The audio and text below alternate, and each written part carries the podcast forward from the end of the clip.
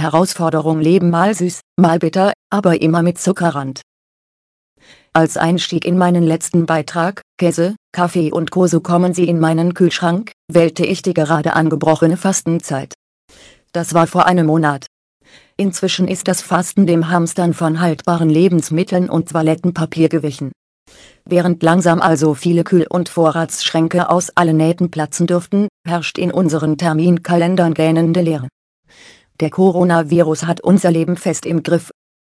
Lange habe ich überlegt, ob nun auch ich noch etwas darüber schreiben soll, und wenn ja, was. Da ich in diesem Blog ja aber über mein Leben schreibe, gehört auch mein Umgang mit dieser aktuellen Herausforderung dazu. Hier nun also mein ganz persönliches Rezept. Bittere Pillen schlucken. Es gibt Situationen im Leben, die kann man nicht ändern. Das ist keine faule Ausrede, eher ein Fakt. Weder kann ich etwas an der Tatsache ändern, dass ich blind bin, noch an der Existenz des Coronavirus. Angesichts dessen, dass solche Pillen wirklich bitter schmecken können, gilt es diese möglichst schnell zu schlucken. Es stellt sich also nicht die Frage ob, sondern wie man damit umgeht.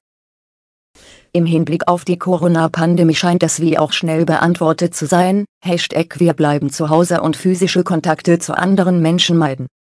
Da ich bei den Gassi-Runden mit meinem blinden Fürhund immer mal wieder den Eindruck habe, dass die Verwunderung einem blinden Menschen zu begegnen größer ist als die Sorge einer eventuellen Ansteckung, nehme ich dies auch sehr ernst. Lebensmittel lasse ich mir also liefern und versuche als Reha-Ausbilderin meine Teilnehmer während der Heimlandphase so gut wie möglich zu unterstützen. Bitterer Nachgeschmack? Na klar, auch ich hatte ein Leben vor Corona. Auch ich hatte Pläne und Vorhaben, auf die ich mich gefreut habe. Am 1. April sollte meine jährliche Veranstaltung Arbeit und Inklusion mit Diskussionsrunde und Rahmenprogramm stattfinden. Die wesentlichen Vorbereitungen hierfür waren abgeschlossen und die Einladungen verschickt.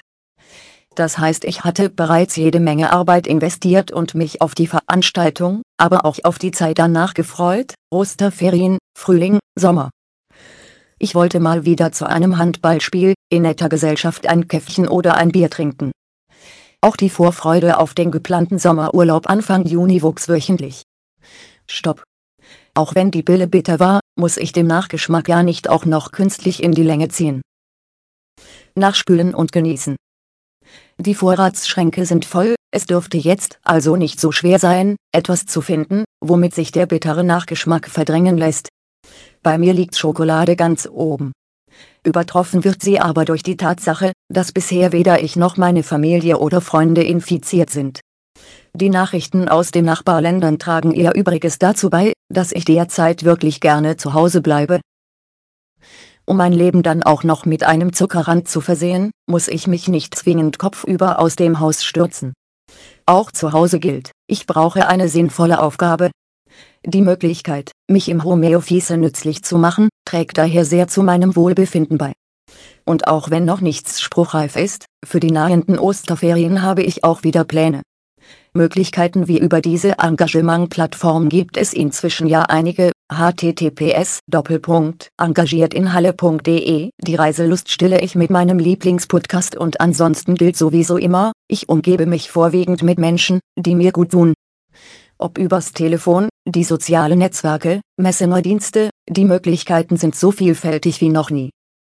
Freunde, für die im Alltag häufig viel zu wenig Zeit bleibt, fragen wie es einem geht, und neulich rief sogar ein WG-Mitbewohner aus Abi-Zeiten an, mit dem ich seither keinen Kontakt mehr hatte. Auch wenn wir unsere Telefonnummern bereits seit mehreren Monaten über einen gemeinsamen Freund ausgetauscht hatten, hat es nicht geklappt. Absicht? Nein, man ist einfach immer sehr beschäftigt. Will sagen, auch in Zeiten von Social Distancing ist ganz viel soziale Nähe möglich verbunden mit dem Wunsch, dass auch du ganz viel soziale Nähe erfährst und gesund durch diese Zeit kommst, hier noch mein Lieblingsfoto 2020. Dieses Paket mit Hundefutter, Dosenwurst aus eigener Schlachtung und einem mit Liebe gebackenen Nusskuchen erhielt ich vor wenigen Tagen von meinen Eltern. Die Rolle Toilettenpapier, die als Füllmaterial zum Schutz des begehrten Inhalts diente, zauberte außerdem ein breites Grinsen auf mein Gesicht. Wenn du weitere Tipps hast, die uns die Zeit zu Hause versüßen, teile diese gerne in den Kommentaren.